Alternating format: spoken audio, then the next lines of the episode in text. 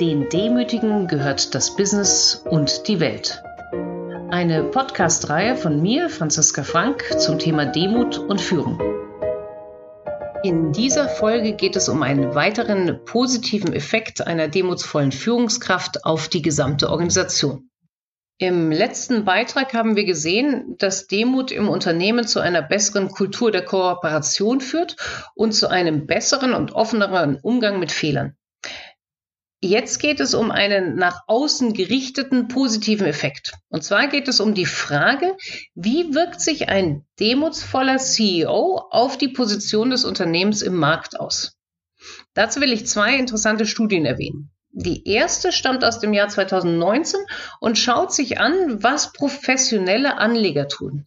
Ziel war herauszufinden, ob sich Anleger in irgendeiner Form von dem CEO beeinflussen lassen ob sie ein Unternehmen als besser oder schlechter einschätzen, allein aufgrund des Vorstandsvorsitzenden. Als Basis nahmen die Forscher den Standard Poor 500. Das ist ein amerikanischer Aktienindex, der die Aktien von 500 der größten börsennotierten US-amerikanischen Unternehmen umfasst. Für jedes Unternehmen recherchierten sie, ob es Videomaterial von den Vorstandsvorsitzenden gab. Wenn Sie solches gefunden haben, wurde zum jeweiligen Unternehmen auch alle Zahlen zur Unternehmensperformance gesammelt. Das ergab dann eine Grundgesamtheit von immerhin 122 Vorständen, Vorstandsvorsitzenden mit Unternehmenszahlen für insgesamt beeindruckende 881 Jahre Unternehmensfinanzgeschichte. Im nächsten Schritt wurden die Videos dieser CEOs anonymisiert und extra geschulte externe Beobachter schauten die Videos an und ordneten die CEOs auf einer Demutskala ein. Zugleich analysierten die Forscher die öffentlich gemachten Erwartungen der Analysten an das Unternehmen, die nachfolgenden veröffentlichten Ergebnisse der Unternehmen und natürlich die gesamte Performance des Unternehmens am Aktienmarkt. Und was sie sahen, war zutiefst menschlich. Die Analysten hatten an Unternehmen, die von demutsvollen CEOs geführt werden, geringere Erwartungen. Das muss ich nochmal wiederholen. Je demutsvoller der Vorstandsvorsitzende, desto weniger versprachen sich die Analysten von dem Unternehmen. Sie schienen wie folgt zu denken. Dieser CEO ist so ruhig, der lobt dauernd sein Team, der spricht kaum von sich, der gibt Fehler zu. Na, das wird wohl nichts. Nun, was passierte dann aber in den kommenden Monaten nach der veröffentlichten Erwartung? Da war das Unternehmen von demutsvollen CEOs dann natürlich immer besser als die Prognose. Und die Analysten sahen das als Wunder und gaben nun einen erheblichen Bewertungsbonus. Nochmal kurz zum Durchdenken. Die Analysten unterschätzen also zuerst die demütigen CEOs, geben dann einen erheblichen Bonus, wenn sich ihre Unterschätzung als unwahr herausstellt. Sie lernen interessanterweise auch nicht, diesen Erwartungsabschlag in den Folgejahren zu korrigieren. Wie in Und täglich grüßt das Murmeltier reagiert das Analystengehirn automatisch weniger auf CEOs, die nicht vor Ego strotzen, schraubt bei ihnen regelmäßig die Erwartungen runter, um dann ganz überrascht festzustellen, ui, die sind ja toll, was sie selbst und der gesamte Markt in Konsequenz dann honorieren. So zeigt der professionelle Analyst, dass wir als Menschen ja fast noch tierisch oft mehr beeindruckt sind, wenn uns ein brustklopfender Narzisst gegenübersteht, statt ein abwägender Weiser, der sein Team in den Vordergrund stellt und Fehler und Nichtwissen auch offen zugibt.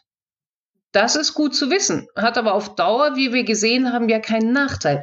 Denn die Unternehmen haben ja zu guter Letzt einen Bonus bekommen, weil sie immer outperformt haben. Das ist doch ein ganz angenehmer Ruf zu haben. Man erwartet zwar etwas von ihnen, aber nicht zu viel, sodass sie immer besser abschneiden als gedacht. Die zweite Forschung stammt von der Forscherin Amy O aus dem Jahr 2015. Da untersuchte sie 105 Computerfirmen in den USA. Demutsvolle CEOs zeichneten sich dadurch aus, dass es ihnen besser gelang, sogenannte ambidextre, beidhändige Strategien zu fahren. Das heißt, sowohl das bestehende Geschäft weiterhin gut zu betreiben, als auch sich auf Neues schon auszurichten. Sprich, sich dem Wandel zu stellen und bereits an neue Märkte zu denken, ohne das alte Geschäft zu vernachlässigen. Wenn man kurz innehält, sieht man, was das für eine enorme Leistung ist. Das heißt nämlich, dass jemand mit einem Bein in der Zukunft und mit dem anderen im Jetzt stehen muss. Das funktioniert dann, wenn der oder die CEO das eigene Top-Team so an Bord bringt, dass es sich auch eine holistische Sichtweise zu eigen macht. Schafft es der CEO nämlich nicht, das Top-Management so zu führen, dass es das größere Ganze sieht, dann ergeben sich oft zerreißende Streitereien zwischen den alten und den neuen Geschäftsmodellen. Die Alten haben eine Angst davor, dass sie kannibalisiert werden und die Neuen fühlen sich nicht wertgeschätzt und sind dementsprechend auch wenig bereit, das Alte wertzuschätzen. Schaffe ich dennoch diesen holistischen Blick zu bringen, dann führt es dazu, dass sich tatsächlich auch die Neuen für das Alte interessieren und die Alten auch bereit sind, dem Neuen Raum zu schaffen. Ein Interviewpartner schilderte tatsächlich genau solch eine Situation und den Unfrieden von einem demutslosen Vorstandsvorsitzenden. Ein zukunftsweisender Bereich in seinem Unternehmen bekam absolute Narrenfreiheit. Dieser Mini-CEO ähm, durfte seine Kollegen schlecht machen, sich auf deren Kosten als innovativ und erfolgreich hinstellen und wurde gar noch von dem CEO gedeckt. Was passierte in den Bereichen, der angestammten ähm, Unternehmenselemente, die hatten natürlich keinerlei Interesse, diesem neuen Geschäftsfeld zu helfen. Also, weil ganz oben drüber über diesem kleinen CEO sozusagen ein nicht demutsvoll geführtes Top-Team stand, führte es dazu, dass man nicht holistisch positiv auf diesen neuen Geschäftsbereich schauen konnte. Was fand Amy O in ihrer Forschung? Ja, dass demutsvolle Führungskräfte ihr Top-Team besser führen, sodass mehr ambidextre Strategien möglich waren und die Unternehmen insgesamt besser performten. In einem Interview Ende 2020 teilte sie auch noch eine neue Forschung mit mir, die gerade jetzt noch im Prozess der Veröffentlichung ist. Nach dieser konnte sie sogar nachweisen, dass die Demut von CEOs in US-Unternehmen tatsächlich auch einen messbar positiven Effekt auf die Kapitalrendite hat. Das wird auf jeden Fall mal wieder die Investoren freuen und sie vielleicht auf Dauer sogar dahingehend erleuchtend, dass demutsvolle CEOs nicht anfänglich immer einen Bewertungsabschlag bekommen. Nun mögen Sie fragen, ob es denn mal einen demutsvollen CEO gibt, den man sich mal genauer anschauen könnte. Denn ein bisschen mysteriös klingt das doch immer, wie solch einer aussehen kann. Nun dann, voilà. In meinem Buch durfte ich den CEO von Prudential Asia zitieren. Ich lernte Wilf Blackburn 2019 bei einem Vortrag von Führungskräften an einer Business School kennen. Er stand vor den Executives und erzählte, dass gerade jetzt, wo er hier vor uns stünde, seine Leute einen Strategie-Retreat abhalten würden. Das hätten sie im letzten Jahr auch schon ohne ihn gemacht. Sie hätten ihn damals dazu bitten können und natürlich auch heute hätten sie ihn dazu bitten können, aber sie schienen ihn ja nicht zu brauchen. Das heißt, das Ego von Wolf Blackburn hat ausgehalten, dass er bei diesem jährlichen Strategie-Retreat nicht dabei war, dass er es schaffte zu warten, bis die Vorschläge und Analysen zu ihm kamen und er erst dann Teil des Entscheidungsprozesses wurde. Das ist eine demutsvolle und sehr kluge Herangehensweise. Jeder weiß, wie sehr ein Chef im Raum die Diskussion beeinflusst, allein durchs Dasein. Einige Mitarbeiter werden in vorauseilendem Gehorsam in Richtungen denken, in die sie meinen, dass der CEO das gerne hätte, selbst wenn der ganz still bleibt. Andere werden vielleicht auf Widerspruch gebürstet sein, eben weil der CEO da ist. Das heißt natürlich nicht, dass Blackburn seine Aufgabe als CEO vernachlässigte. Natürlich setzt er sich nach dem Retreat mit seinen Leuten zusammen, um dann die Strategie formal gemeinsam auszuarbeiten, aber im Ideensfindungsprozess ließ er tatsächlich alle Freiheiten. Wenn man Blackburn begegnet, wirkt er auch in keiner Weise schwach, sondern stark, klar und aber auch demutsvoll zugleich. Noch eine Geschichte von ihm. Sein Ziel war es, sein Unternehmen agil aufzustellen. Da waren alte Hierarchien und alte Statussymbole hinderlich.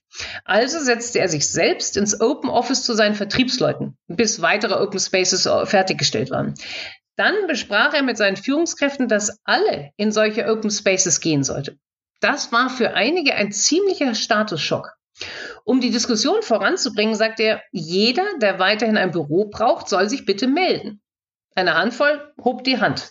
Und Blackburn sagte, danke sehr. Ich werde Ihnen helfen, einen neuen Job zu finden.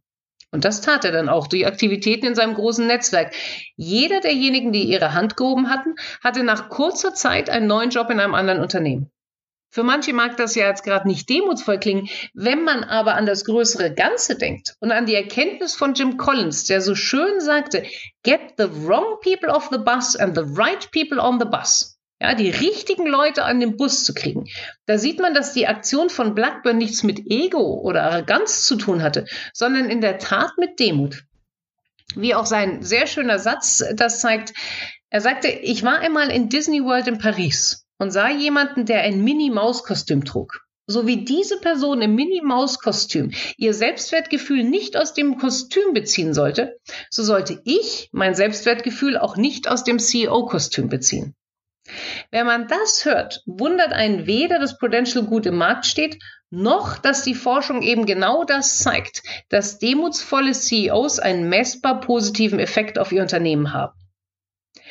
Ich wünsche Ihnen, einen demutsvollen Unternehmenschef und wenn Sie den nicht haben, dann die Stärke, diesen zumindest für Ihre Mitarbeiter zu verkörpern. Mehr zum Thema in meinen Blogs und im bei Springer Gabler erschienenen Buch Mit Demut zum Erfolg.